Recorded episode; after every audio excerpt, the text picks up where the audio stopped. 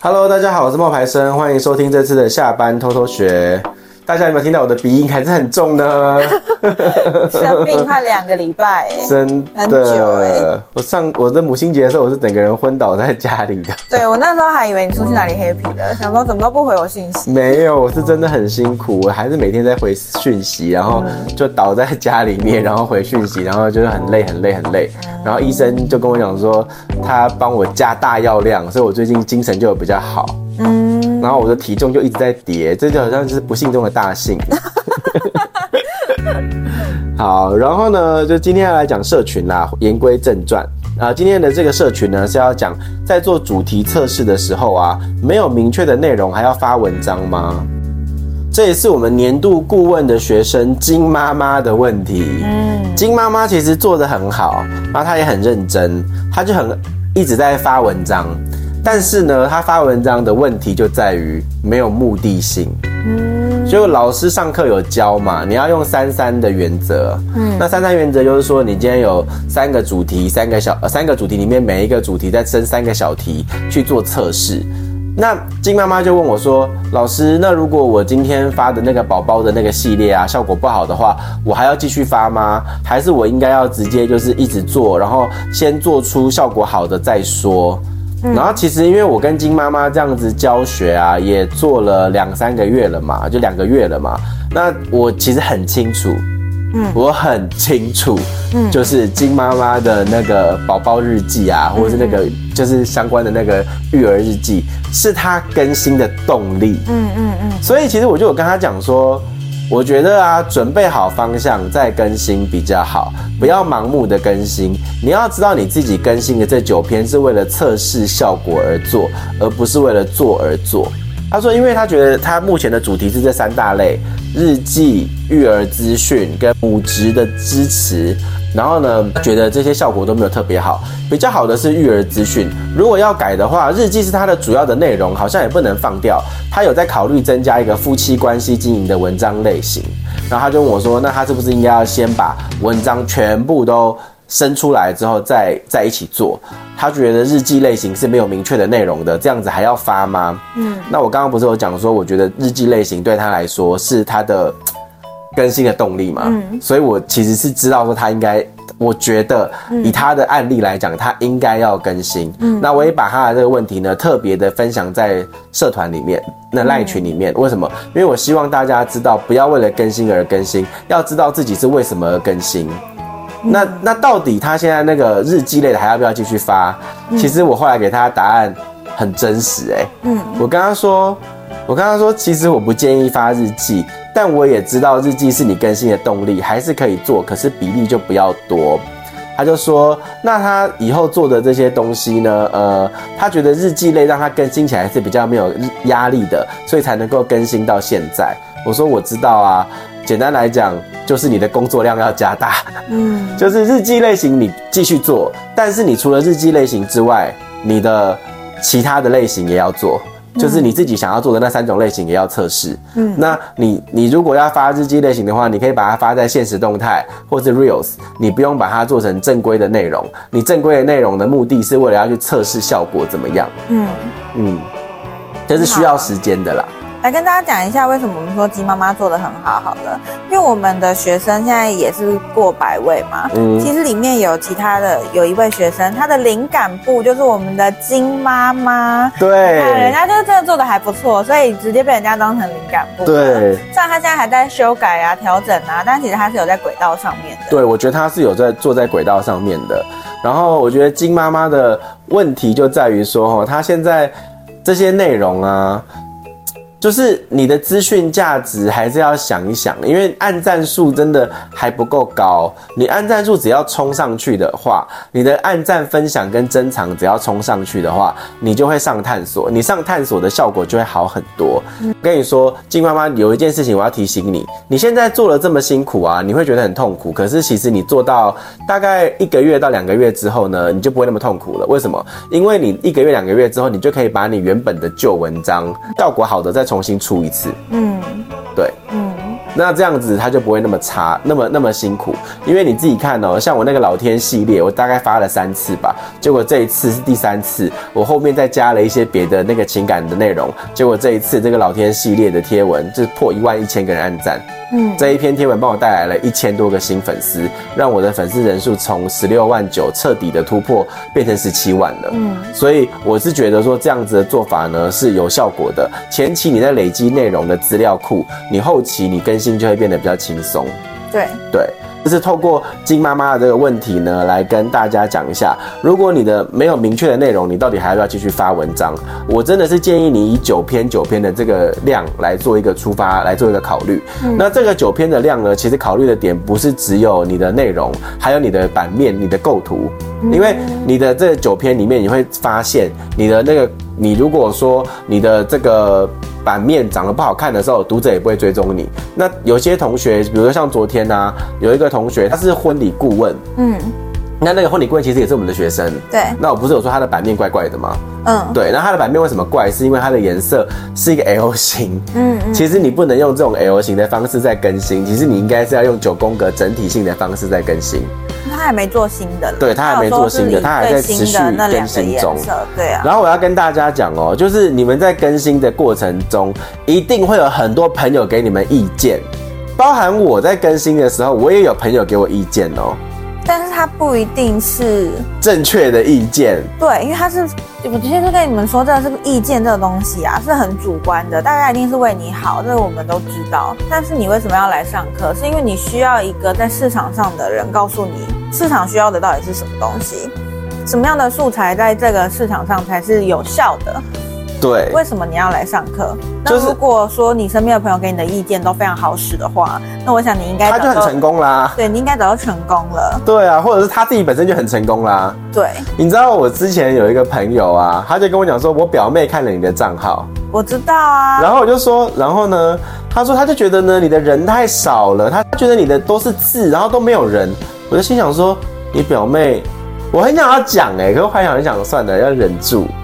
他表妹应该是不常看你的账号，对就那一次点进来看而已他。就是那一次点进来看而已，然后他看了我的账号之后，其实他也只是看表面，因为他没有点进去看。对那我们不期待他要点进来看，对但是看热闹的人就不是你的粉丝啊。对，那我不觉得我发了比较多我个人照片，他表妹会喜欢我，然后成为我的粉丝啊，啊，他就不是我的 TA 啊。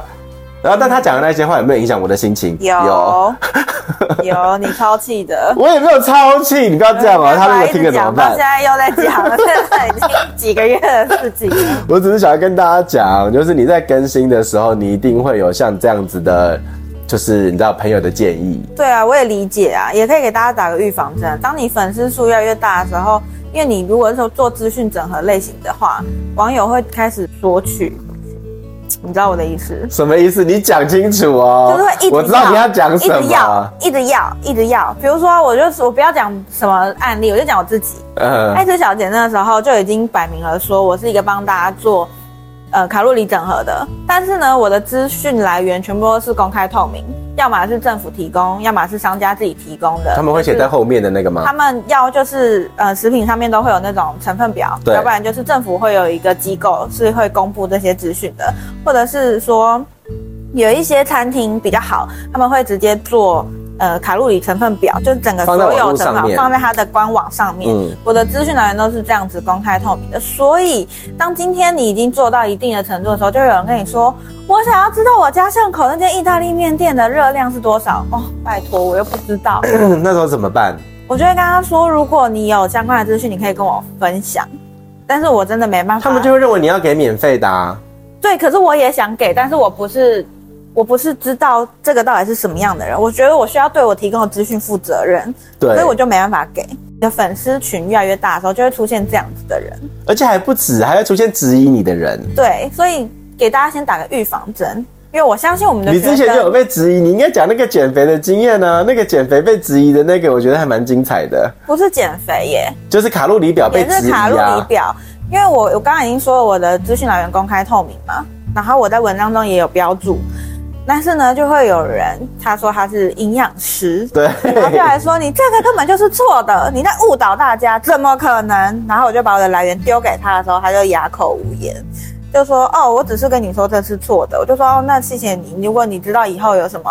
资讯啊或者什么，你可以跟我分享啊。他又不愿意，他为什么要跟你分享？他只是那他为来。什么要来指正我？我就的这来个世源界都附上，去啊这个世界啦就有很多这样子的人，他的出现只是要来教育你啊。对，所以我会要跟我们学生打个预防针的问题，就是说，因为我相信他们未来一定会做大，一定会遇到这样的问一题，定会遇到这样子的问题。包括你看冒牌生做那么大，他也会遇到什么朋友的表妹来对你的账号指指点点，给你意见或者什么的。但他毕竟不是然后最讨厌的是他会拿一个更大账号的来压我，对然后我就觉得，呃，他就会跟我说，他就会跟我说，人家艾丽莎莎是怎样怎样怎样，我就心想说，可是定位完全不一样。我就想说他们的定位跟我的定位就不一样，可是我觉得是一般人在看这种 IG 账号的时候会有的这种感觉，他们会说，哎、人家怎么样怎么样怎么样怎么样。可是毕竟你们不是同一个人，你们毕竟定位不同。可是我觉得我们的学生应该听现在听得懂了什么叫定位，真的，所以你。对，面对质疑的声音，或是你身边朋友给你的意见的时候，请你要有分辨的能力。 真的，他们是，比如说，比如说，我现在要讲那个字体的那一个哦、劲豆家，劲豆家的字你体。要给他爱的鼓励我。有，我有，我一直跟他说，你他就做好已那经个比举较手的，我就我就帮你，我就帮你转，对我已经有给他鼓励了他。比较没有自信我，们那一天直播我就有讲，我就说你如果有做出好举手那一篇贴文之后，我就会给你那个就是转发你的贴文。对，而且我真的觉得它的美美感美是感，好的，对我就是要讲的，它的美感是好的，因为有一些美感是需要培养的，对你不是一触可及的。对，所以要培养美感最快的最快的方法就是灵感部，对你就真的把你觉得好的那个灵感部的东西丢出来，对，然后你就去模仿它的颜色。说实在的，你真的不要觉得这样是一种抄袭，因为你在模仿的过程中，你不可能跟他做的一模一样，应该说你是学会如何设计出类似这样子的版面，那你也会有自己的喜好，你有自己的风格，你最后会调整你自己的样子，嗯，你就不不可能会做的是跟他一模一样，你绝放心，嗯绝好不对不好？会是一模一样的。嗯。对啊，然后呢，我们再来分享一下，就是目前为止我们的这些学生他们的一些特色好了，特色因为你知道我们这样哦可以子，跟大家说一下比例，对不对对对对，来说一下比例好了。啊你们猜我们的学生男生多还是女生多？这个你知道吗？我当然知道啊，你都没在用心啊，我看名字就知道，我们还有写性别嘞，报名表还有写性别，你自己看这份报名表我里知面道有有写几啊，个男几个可女是，我没有去统计，你有统计吗不？用统计，大部分都是女生。我知道啊，但嗯是男生也很多，只是男生没有交 作业啊。比不例要太直接。对我，们有男生报名，但是男生比较没有在交作业，嗯执行能力上面来说是有一定的落差。然后产业别对，产业别也有也有不一样。蛮多的哦。蛮，但是我们的我觉产得业产别业算丰富，但某一个产业特别多。对美业，美业，美业又很广，美业也有分啊，美发的啊，然后像那个净豆家的啊，对啊皮肤的啊然后皮肤的啊，然然后后眉毛的啊呃眉毛的、睫睫毛毛的的、啊指指甲甲的啊的，对对不对？美业其实很广，对，美业就很多，但我们美业学生偏多。对。然后我最近还有一批我觉得也很神奇的什么？机车，啊，有没有？机车行车的，就是改车的或机是车行嗯那的，种售二手重机二手车的那一种，对对对对对，那一种的。可是我觉得他们那种的，那叫做什么？粉丝族群是很精确的，对，可是他们的问题就是他们都是长一样，对，他们都会觉得他们自己不一样，可是他们都是长一样。就是在我们不太了解这个产业的人看起来会觉得，嗯，都是车，对，然后都是在讲一样的车，所以我就会说，你如果没有特质的话，你这个效果就会有限。因为我可以跟你买，我也可以跟别人买啊，那为什么我要跟你买？对，所以我们都会建议学生做人比较好做。嗯嗯嗯，就讲一个例子好了，比如说我自己去做眉毛，你看我就不会去找一间做眉毛的店就走进去说我要做眉毛，不会嘛？你去剪头发，你也不一定会直接走进去一间店说我要剪头发，可是洗头你就会觉得没差，对不对，对？因为洗头洗头洗头谁那洗个的都一都样不，会有改变，可是如果是要改变你的外貌这些事情的时候，你就会想要找一个信任的人，嗯至少你对他是有一定的熟悉的程度的人。嗯，对不对？所以为什么我们会建议学生做人会比较好？因为对这些粉丝最后都会跟着你的。你今天就算在别的店里面工作，你今天已经开始接有拥有自己的客人了，你保留他们之后，你出去自己开店，自己成为老板，他们才会跟着你啊。嗯，没错。然后再来就是说，我觉得我们的学生里面啊，嗯，大家其实除了在做作业，我觉得其实大家在做作业的时候啊，要多用点心 啦，就是老师改作业气到都怎么咳了嗽了。 对，就是我觉得他们的作业有时候没有看，没有看课程就写了。因为我们的作业呢，说简单蛮简单的，就是你要说难也蛮难的，因为他要自己去思考啊。对。但是为什么需要写作业？是希望你们在上完课之后可以去想一想，你到底为什么来上这个课？你到底要的对是什么？你嗯，的想的够清楚，老师跟你沟通的时间就越简短。对，对，应该是说你马上可以执行的时间是越短的，越快的。嗯，可是如果你还没有上课，或是你觉得哦这些问题我现在就知道啦，比如说我的粉我的粉砖叫什么名字，我粉丝数有多少人，这些我就填一填就好啦，这有什么难的？但是重点不在这里啊，重点是你的灵感部，还有你后面的那个自我介绍啊灵。感部他们就会找现在最热门的那些很红很红的那些人出来啊，但是不是不能找那些很红的出来啊，是你找了之后，你能不能够复制人家？而且人家就算就是人家现在的这个量体，它它已经被定位了，它已经有标签了，所以它找出来，它做出来的东西啊，跟你做出来的东西，在还没有标签的时候是效果不一样的哦。对就好像金妈妈的那个内容，我来发的话，效果一定比她发的好。对。但我要说的是，我们的作业内容看起来很简单，但是其实是真的需要你们花时间去来想一下，去找一下你的定位啦，啊那啊你有的些学生可能没有听到之前的 podcast，所以我们可以再提醒一下大家，就是在灵感部的选择上面呢，请不要不要选择现在已经十分成功那种嗯几十万人的对啊账号，因为那个现在他的做法绝对不是你一开始可以做的。对啊，如果你已经红到了是几十万的账号的话，你爱怎么做都可以。我们有一个，我们最近有一个咨询的对象，他其实就说他是他的粉丝有十八万人哦、嗯然后我就回他一句。嗯嗯，怎么 了？那你还有在成长吗？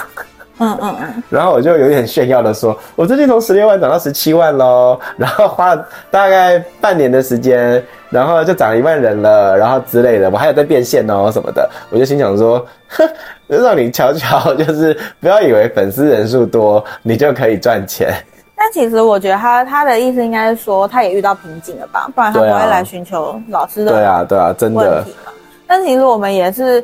嗯、在在带学生的时候，我们也是自己在跟着试错啦。哎、我们跟的比学生还勤劳哎、我们两个账号日更哎、真我们为的，什么要日更？来告诉大家为什么要日更？就是为了要成长啊，我们要知道这个 IG 现在机制进行到什么程度了，我们要知道这个演算法现在进行到什么程度，我们要日更，我们要配合它，才可以告诉你们最新的东西啊、因为如果你不日更的话啦，说真的，不是说一定要日更，然后。我的意思是，你不一定要日更，可是你你日更的话，你的数据每天才会有，你数据每天都有，你就比较好分析。如果你不日更的话，你有一天数据就是掉下来的啊。你比如说你一个礼拜更新三天，那你剩下三天的数据就是零啊。对，所以我们老师的账号为什么要日更？有一个原因也是为了学生们，就是而且说 我真们的要哦去、分析这这些账号的组可成内是容。日更对我啊来说并不痛苦，你知道为什么吗？因为我的资料库很全呐、我知道，我知道啊可以去拿旧文章啊啊！这样讲，他们会不会觉得没有？我刚刚已经讲过了，就是你有了资料库之后，你可以拿旧文章的东西出来挡，嗯，对，然后你还可以去再次测试说，明明效果不错，为什么效果还是不好？是不是再可以再测一遍就可以啊？嗯对，嗯，然后之前昨天呢、对啦，讲一个昨天那个我们有特别讲一个案例，然后 podcast 我也讲一下好了。昨天那个直播的时候我讲了一个嘛，你最好的发文时间是你的六点到十二点之间，那是最好的发文时间，但是不是在那个时段，是在那个时段前的十五分呃前的半个小时左右嗯嗯，嗯四十分钟到半个小时左右，所以是五点半左右可以发文章。嗯那我们最近摸索出来一个新招，就是如果你五点半发出来那篇文章效果不好，嗯那你可以在八点钟的时候赶快用一篇新的去把它抵掉，嗯你的触及就会，你还是可以享有那个就是 peak time，对，说实在的，有些人听到是想说怎么可能？但其实这是因为我们每天有发文真的测试出来的。因为如果在往常大家听到这个，就会觉得，可是我已经发了，我再发一次触及就会被降啊，不触及就会会，不好啊。但是我们用亲身的实验来告诉，真的不会。并不会。有时候第二篇会比第一篇效果还要好。对，对，但是不是说第一篇的那个时间错了？不是，是你的当时发的主题可能没中，对，是题材的问题。因为我们最近为了要卖选择的课，我们发的文章量就很勤。然后发文章量那么勤的时候，晶晶就一开始就说：“那会不会你发那么多篇，会不会被人家就会不会被 IG 就是降触及什么的对，因为一开始真的有这样子的担心？”。对，然后我就跟他讲说：“可是我们第一篇出的是我们想出的，第二篇出的是那种效果保证好的，嗯，就大家想要就是因为的嗯我们之前已经测试过效果不错的，那我们就因为有资料库了嘛，所以我们在第二篇的时候出的就是那种效果不错的，然后我们就发现说，哎、第二篇的效果通常留言数也会比较高。嗯嗯，对，还有就是一则贴文的寿命，你知道多久吗？应该有一个礼拜。没有那么久，如果他真的到了以后才有哎探索就会探索就有一个礼拜，这么久啊对啊，探索就有一个礼拜，但是一般来讲没有一个礼拜。嗯，一般来讲的话，就是像金妈妈那种贴文的话，大概两三天，对啊两天就没了。对啊可是如果你有上探索，你的强文章遇强则强我。像我现在的话，那一篇那个呃，像我现在那一篇那个什么上上上天要给你好运钱的那一篇，那一篇现在是两天前发的，它应该会再强个两天呢、对，它应该会再强个两天不。是我要帮老王卖瓜自卖自夸，我只能说我们两个账号的贴文到现在还在探索上面，真的吗？我没有在注意了，因为我不 care 了。我也是偶然看到的 啦。就是你的题材内容 OK，它就会帮你推出去。那推出去的话，你那篇文章的效益就会比较久。像我们最长的那篇贴文啊，都几个月去了，那边太夸张，那边上上千万的触到及现，在竟然还在出 现，我也是觉那得一张还在出现吗？对呀、真的还假的？很夸张哎，可是那一篇其实也是我们看了人家灵感部里面拿来的用的啊，那就是有效的贴文啊，所以我跟你们讲，灵感部有效果，真的要但是。要做成自己的东西啊、然后你们不要只是自己现在在想内容，你有时候要去看一下当红的，就是你你像现在金妈妈对不对？金妈妈现在都是自己在想主题。嗯嗯嗯我建议你金妈妈，你去找一下井字号亲子、井字号亲育儿，看看那些亲子跟育儿现在在写热什门么。账号的在题写材是什什么，么？然后你可以去写类似的主题。对，对不然你看很多，我们常常看 YouTube 一一窝蜂，可能这一群人就会突然都去吃某一家店，一窝蜂这群人就会都去拍一样差不多的题材、差不多的类型。为什么大家刚好都想到？对你以为事情那么简单吗？，对，就是因为上了探索，然后其实这些就是有用的。那我我建议金妈妈，就是你在做亲子育儿的主题的时候，我想要跟你讲一个我觉得很有效的主题，这是老师的经验，好，你讲吧。但是我不晓得金妈妈敢不敢写。啊，你小心一点。你可以讲一些跟婆婆有关的事， 哦，反正如果是你个人故事的话是没差啦，但只啊是是你不要不是正面的，你不要，不是正面婆婆，是靠北婆婆。那不太好。你可以去写一些，可是这效果很好哦。当然很好，啊就是那金妈那妈那现会有在共鸣啊。，对，因为金妈妈现在的问题是太正面。可是可是你要去你先想听她我的说，你婆先媳听我关说系，呢。你先听我说，金妈妈现在的问题是她太过正面。嗯所以她现在讲的这些内容里面，她的人设都是那一种，我是个好妈妈，我是个好老婆，然后我乖乖温良恭俭让。可是其实这样子的人设不一定会成功。嗯，你偶尔还是要有一些抱怨，你还是要有一些，啊有些时候老公就是猪队友，或者是说，呃，为什么老公带孩子带一呃带三个小时，跟我带孩子带二十四小时，我们得到的鼓励是一样的，就是你这一些的那种妈妈的那种愤怒，或是妈妈的那一种心声，还是要有，因为你永远都是正能量情绪的时候，效果不太好。这是可以测试的哦，可以理因解为我是有做过亲子账号的，我不是说我弟弟的那一个，我有做过。以前我有一个朋友，他是那种孕妇的那个，我就跟他讲说，你这样一直在讲那些什么你小孩、小孩、小孩子，你这样发到后来，你会发现你的粉丝都不怎么想理你。我就说你要不要测试一些，比如说妈妈可以请你教，不要再教我怎么带小孩了吗？嗯，然后那一篇文章就爆了。所以金妈妈，我真心诚意的建议你，你在九篇的里面，你除我觉得增加夫妻关系的那一个主题，与其做增加夫妻关系，你不如可以去做一些就是夫妻争吵或者是婆媳问题该怎么办的这种主题，效果应该会比你现你刚刚想的那一些主题都来得好一点。因为会更容易取得共鸣啊。对，因为像我们最近有一个那个教英文的嘛，那个学生，嗯然后他就在做那个什么，他就他就跟我说，我后来帮他讲的那个主题，看似看似。清纯，实则心机的那个主题，他就建听了我的建议之后就上探索啦。嗯是我跟你讲，那个文案文案的铺排一样，一开始可能是先讲妈妈，请你不要再教我怎么带小孩，但是后来呢，你还是要带回来说，哦，妈妈的，就是你跟妈妈后来有一个共识，就是要把主题升华，而不对啊是就是最后还是在那边抱不是怨妈妈，不是一个纯抱怨的文章哦，它只是一个从抱怨开头取得抱怨去共鸣勾的当钩子，对去把人勾进来但你，然后整个勾进来之后，你的 ending 还是要去鼓励， ending 还是温馨的啦。对对对对对对对对只是对。你的开头不是从头到尾是正面，这样就有一个情绪起承转合的铺排对啦。对比对，如说，就像呃，冒险上写一些失恋或者是什么的，但失恋到最后要干嘛？你要自我成长，对，你要来买 课，但是你你的情绪是有起承转合的时候，比较让人容易看得下去跟有共鸣。嗯因为你会吸引到一些会有这样状况的人，比对如说那个时候我在做爱吃小姐的账号，我一开始吸引来的粉丝，我觉得那年龄层完全不是我想要的。冒牌生就给我一个建议，他说你要找什么年龄层，你就要写那样子的故事，比如说对对我那个时候的年龄层都在大学生左右，嗯但是大学生对我来说太小了，我不对想要那么小你的要上班族，粉丝群，对我想要至少跟我一样。当时是二十六岁以上，然后有经济能力的上班族你。那时候二十六了吗？我们认识那么久了，哦你现在都嗯快三十嘞，对啊，谢谢啊，谢谢，谢晶晶五月十八生日谢哦你，提醒我啊。好，没关系，反正重点就是呢，当我问你完这个问题之后，你给了我一个建议是，那你就开始自我介绍，但你自我介绍要改，你不能只是说我是一个喜欢减肥的女生，你要说我是一个几岁的女生，嗯，然后我工作怎么样怎么样，然后你就会开始找到，比如说你工作失意共鸣的人，然后跟你一样现在在职场上有这个状况的人，然后外食族，对外食族，或者是反正 你的文然后章晶晶那时候一直内想容要，我印象中就是晶晶一直想要强调她喜欢韩国，然后我就跟她讲说辛拉面就不行啊，辛拉面要自己煮啊啊，然后最后我就跟她赌吃上便当。我就说吃上便当就一千块哦，谁的按赞数高谁就给谁一千哦。啊结果后来她的那个吃上便当，我我的吃上便当就赢了，你的对辛拉面就输了，对啊，奇怪耶，我真的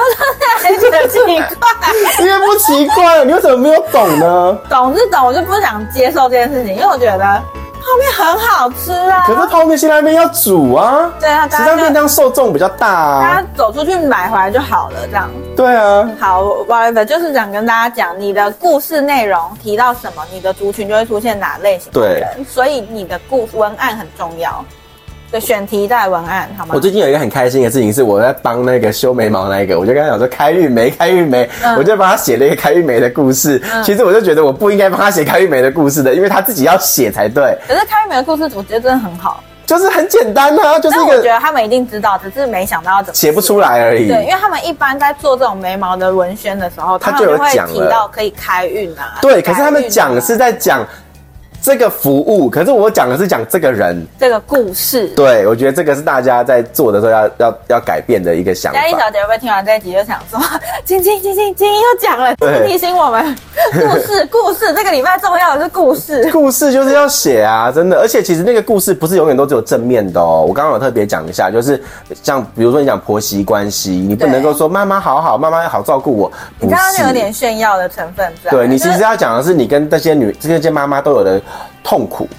对，就是你还是有一些观念上的落差，但你怎么克服？对对嗯对对你们对如何对取对得，共识？这个才是他们要的。对，嗯，好，我觉得今天的内容也相当的丰富。好啦，今天分享到这边了，我们先跟大家说拜拜吧。好，锁定每个礼拜一的呃社群类的主题，下班偷偷学。其实我们礼拜三、礼拜五也是有很棒的主 题吧？对呀、我好想抱怨一件事情行，但是下一次再讲好干了。嘛？大高高高讲我吧？不是好那啦好，，那就大家下次见喽，拜拜，拜拜。